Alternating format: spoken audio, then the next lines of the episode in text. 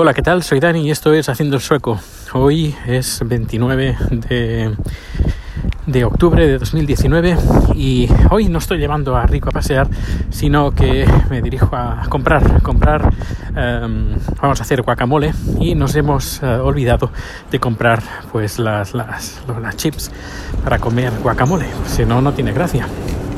Mira, tengo el ascensor aquí, sí que voy a bajar este ascensor eh, inclinado de aquí de la estación de metro.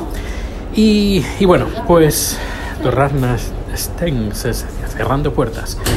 Uh, una cosa que se me olvidó ayer, eh, hablaba de la oscuridad y una cosa que tenemos aquí en Suecia es que la gente... Uy, ¿no funciona el ascensor? Ah, vale.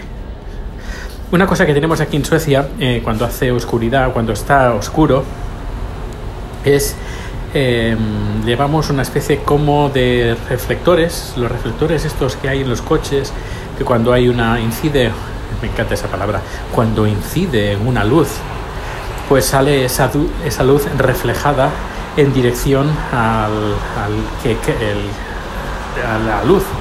No sé si me explico. Que son normalmente cositas de plástico con una especie de triangulitos. Mira, uh, que esos triangulitos lo que hacen es eh, devolver la luz. Bien, pues eh, aquí en Suecia tenemos es costumbre que la gente debe, pues en, la chaqueta, en la capucha, uh, en la mochila, etcétera, etcétera, esto, este tipo de reflectantes, porque como os conté ayer, tenemos muchas horas de oscuridad y no solo eso, sino que la gente, incluido yo, que me estoy mirando, bueno, no creas, no tanto, pero normalmente la gente va vestida de negro y claro, uh, en invierno, cuando no, sobre todo cuando no ha nevado, es todo muy oscuro, muy oscuro, pues eh, es aconsejable ir con algún protector de este tipo, un reflector de este tipo. Así, cuando vas a cruzar la calle en un lugar donde no hay mucha luz, pues los coches te pueden ver. Eh, es, es, muy recomendable y sobre todo más si vas en bicicleta y, y a lo mejor tienes luz delantera y trasera, pero en los lados a veces se queda sin, sin, sin luz. Y lo digo por propia experiencia. Yo como conductor a veces se hace muy difícil eh, ver a los peatones y sobre todo en lugares pues que no hay no hay no hay farolas y nunca te puede, nunca sabes lo que te puedes esperar enfrente. Hay que ir con mucho cuidado.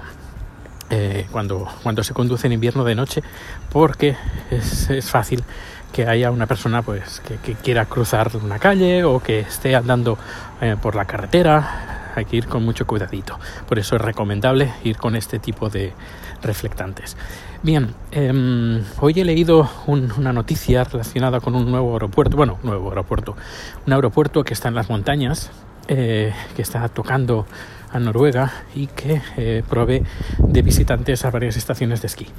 Pues bien, eh, se ve que hicieron una remodelación y es un, uno de los pocos, no sé si el único, pero bueno, a menos aquí en Suecia sí, que lo es, eh, de los pocos aeropuertos que no tienen torre de control. Y está todo controlado con cámaras de alta definición y con, una, con unos ángulos de vista impresionantes. Y he estado leyendo la página web de este aeropuerto. Uh, si puedo, si me acuerdo, lo pondré en la página eh, en las notas del programa.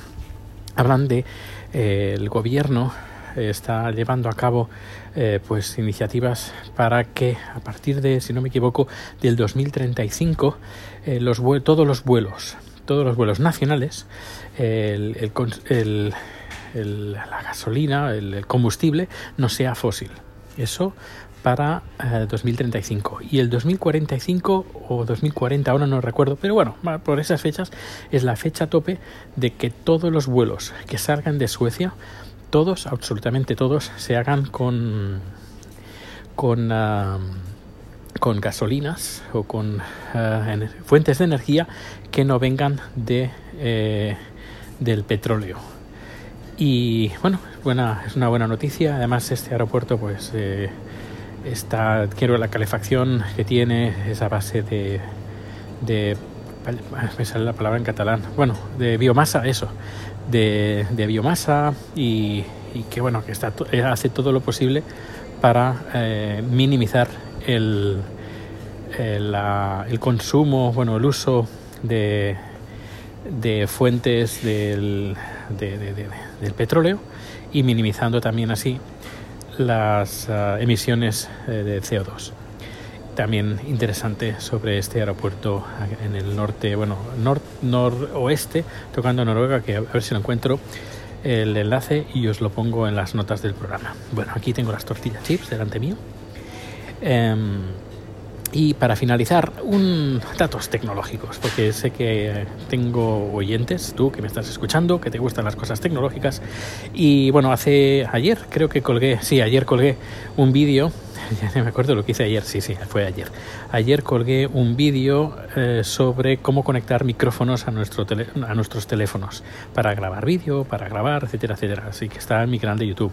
Y hoy me he adquirido una grabadora, una Zoom H HN2 o NH2. Eh, es bastante, está bastante chula. He, grabado un pequeño vídeo que lo publicaré supongo la semana que viene, que quiero editarlo y todas esas cosas.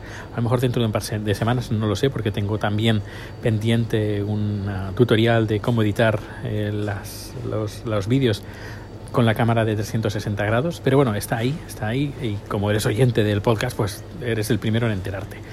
Eh, Así que tengo esa grabadora aún. Bueno, la he encendido, he hecho el unpackaging, que lo he grabado en vídeo, y lo voy a subir en cuanto pueda. Uh, y haré muchas pruebas, eso sí, haré muchas pruebas porque estuve mirando varios tutoriales en internet y no, no me gustaron demasiado, uh, le faltaba información. Así que lo que voy a hacer va a ser estos, estos tutoriales tal como a mí me hubiera gustado encontrar los vídeos de tutoriales sobre esa grabadora. Y, bueno, y haré pruebas. Y además esa, esa servirá porque es una, una grabadora que tiene cinco micrófonos, como dice en el, en el manual, que permite grabar a 360 grados. Y eso me permitirá también a mí eh, ser un complemento perfecto para la cámara de 360, la Insta360. Pero bueno, hay que hacer para sincronizar, hay que hacer unas cosas, pero bueno, ya me enteraré y ya lo compartiré con todo el mundo y subiré el vídeo en mi canal de YouTube, que últimamente se está volviendo muy tecnológico. Y ya está, pues eso es todo amigos. Em, ya sabes, datos de contacto en haciendoelsueco.com, ahí me puedes eh, dejar mensajes. Bueno, ahí están todos los datos de contacto, correo electrónico, Twitter, etcétera, etcétera. Y si quieres que hable de algún tema, pues ya lo sabes. Y si me dejas un mensaje en, en ¿cómo se llama? En Anchor, pues genial, y yo lo colgaré. Hasta luego.